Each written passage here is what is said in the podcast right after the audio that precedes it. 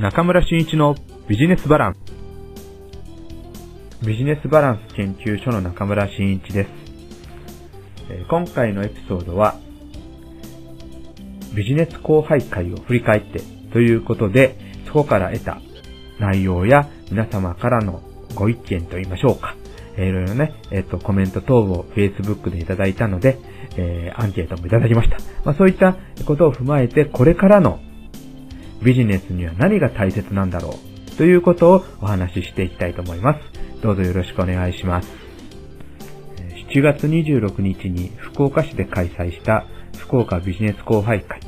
えー、E 株式会社 E5 の平井さんの、まあ、あの、ご主催でですね、えー、開催させていただいて、えー、Facebook の、えー、イベントページで告知したところ、えー、もうスタートする1週間前には、えー、定員を超えるもう満席になったですね。えー、まあ、実際に、えー、当日はですね、え数名の欠席者がありましたので、えー、定員40名に対して38名のご参加をいただいたっていうことなんですけども、これも、まあ、ある意味 Facebook の凄さですよね。えー、普通こういうイベントやろうと思って40人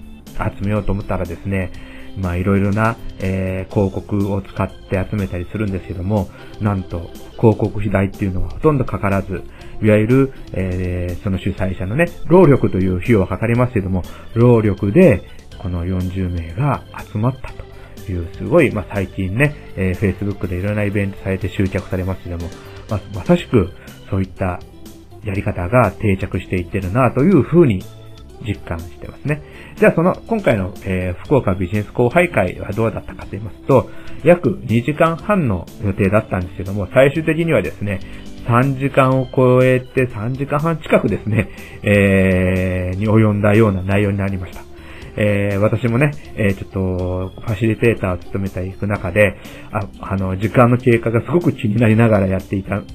たんですけども、非常に皆さん積極的に、そして楽しんでいただいた内容だったと思います。まあ、この、えー、後輩会ということなんですけども、これはね、えー、以前、この、えー、ビジネスバランス研究所の、えー、えー、の、Facebook なんかでも書いたんですけども、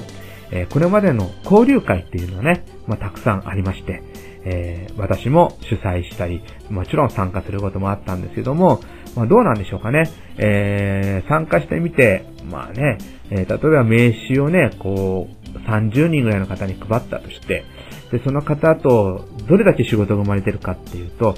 ほとんど生まれてないですね。まあ、トータル的に、まあ、業種交流会でね、1000人以上の方にお会いしはしてますけれども、そこから、まあ、仕事が生まれたぞ。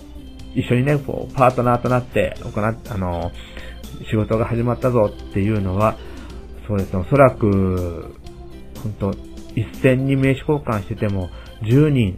ちょっとぐらいじゃないかと思うんですよね。まあ、そんな確率です。まあね、下手すると名職ばって終わってしまうのが交流会っていう風になってしまうんですが、まあこれはね、主催してても、また参加してても、正直言って僕面白くないな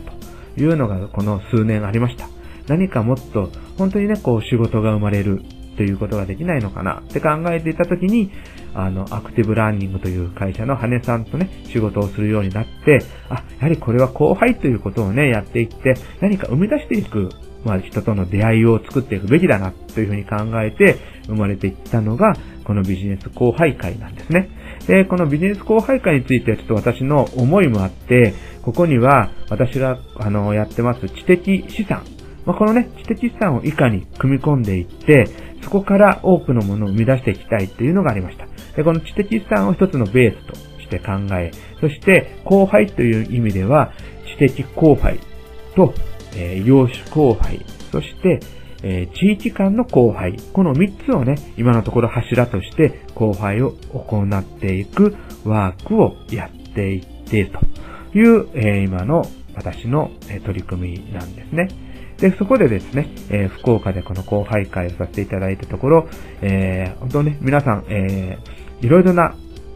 自己 PR から始まって、最終的には自分たちの知的資産を公開することによって、次のね、えー、ステップに進めるということが、えー、実感できていったんではないかなというふうに思います。まあ、今回ね、福岡で開催したんですけれども、山口県の事業者も5名参加され、えー、熊本の方からもね、えー、2、3名の方がね、ご参加いただいてということで、まあ、これ、これこそもう地域観光杯が始まったな、ということなんですね。そして、ちょうど私がね、ちょっとご紹介して山口からご参加いただいた方なんかは、もう本当にもう福岡の、えー、ある意味同業の方なんですけども、もうエリアが違ったり、やってるその分野が少し違ったりすることによって、そのコラボが生まれやすいんですよね。えー、そのコラボから、また今ね、えー、新たな事業展開が始まりそうですというようなお話をいただいたり、えー、この福岡ビジネス交配会を今度は、えー、九州の、えー、例えば宮崎とか大分とか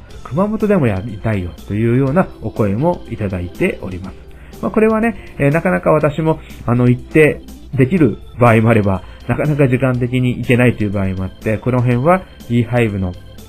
平井さんにお願いして、えー、この各地でね、開けるような形にしていきたいなと思っています。まあそういうような状況の中で言うと、私にもね、今こう、えー、山口でこの後輩会の、えー、展開をやっていこうとは思ってるんですけども、今広島の方とかからも声をかけていただいて、まあ、る意味中国地区にも広がっていくのかなと。まあ、そこで中国地区と、えー、九州地区、場合によっては四国もね、えコラボネットワークというまた新たな取り、あの別の取り組みがありましてね、そちらで、えー、今どんどんこう、広がっていっているので、えー、新たな面白い地域間、え、地域間後輩も生まれていくんではないかなというふうに私自身が期待していっております。まあ、ここのね、えー、ビジネス後輩会で私の方から出したキーワード、そして、えー、知的資産を活用する上でのもう一つのね、大切なことっていうことで、えー、いろいろなキーワードを出していたんですけども、特にアンケートによると、この言葉にね、皆さん注目していただいたようです。それは、尺能という考え方なんですね。えー、尺能、借りるという字に、えー、能力の脳と書尺能。そして、え、借りるっていう字に、自分の頭脳の脳を書く尺能。尺能尺能というふうに私呼んでるんですけども、この尺能尺能にね、皆さん興味を持っていただきました。借りる脳の尺能はどういったものかと言いますと、これはね、私の実体験をちょっとお話ししようと思います。えー、私もね、あの、医療士交流会が流行った頃、えー、約今から20年前に、サラリーマン時代にね、ある方の紹介で医療士交流会に入りました。そこで、巡り合ったメンターの方、この方は山口大学経済学部の教授のもう体感されたんですけども、先生なんだったんですけども、その方が、えー、このね、えっ、ー、と、カタライザーということで、えー、業種交流会の、まあ、こう、アドバイザーでおられましてね、その方が、あの、必ず異業種交流会始める前にお話しされる言葉の中に、えー、異業種交流会とは尺能であるということを言われるんですね。どういったことかと言いますと、えー、自分にないものは他人に借りて、一応借りればいいじゃないか。仮の他人の能力をね、そして自分たちの事業活動に活かしていこうよということをおっしゃられました。まあ、この言葉に僕もね、すごく感化されまして、えー、私がそれから行うセミナーや講演の中で尺能という言葉を日々使わせていただいてるんですけども、実際に私もね、えー、今から14年前に、え友人から会社を一緒に作ろうと声をかけていただいた時にね、えー、非常に悩んだことがありました。それは、その当時会社を作ろうって言ってたメンバーっていうのは、あの、IT の関係でね、まだ IT って言葉もそんなに使われてない頃で、まあ、インターネットで何かね、仕事をやっていこうよっていうような仲間がこう、集まって、まあ、こう、勉強会っていうかね、えー、そんなことをやってた中から会社を作ろうという話になったんですけども、私以外のメンバーは、みんなそれぞれ、あまあ、例えばネットワークエンジニアであったり、プログラム開発であったり、そして、えー、ホームページを作成するっていう部分での、では、あの、当時僕、スペシャ、その山口県、全国的にもね、スペシャリストって呼んでもいいんではないかっていうぐらいの非常に優れた人ばかりでした。私はね、実はそんなの、そんな能力全くなくって、まあ営業とか、え経理とか、まあそういった、まあ、広報活動は得意だったんですけども、物を作っていくというね、ことが大の苦手でですね、えそういった人間が声をかけていただいたものの、えー、会社なんかその作った会社でやっていけるのかなみんな、えー、っと、スペシャリストが揃ってるのにっていう思いがあったんですね。で、それで私のメンターである大学の先生に相談をしたところ、いや、中村くん、中村くんの強みっていうのは、コネクターになれることだよ。いわゆる、えっ、ー、と、コーディネーターっていうね、方でいう部分やが中村くんには非常に合ってるよ。そして、えー、中村くんがすべきこと、役割っていうのは、そういったスペシャリストの人たちをつなげていって、それをマネジメントすることじゃないのかっていうね、ことを言われて、そのためには尺納していったらいいんだよ。えー、自分にないものはね、そういったスペシャリストの能力を借りていって、それ一つの会社の形として展開していっていったらいいんじゃないのというような、ね、ことをおっしゃられまして、ねあ、そうだ、と思いまして、で、そこでね、私もその会社を作るっていう、えー、プロジェクトに参画していって、えー、会社を一緒に作っていったんですね。これが僕の最初の尺能の実践編です。で、えー、この、え借りる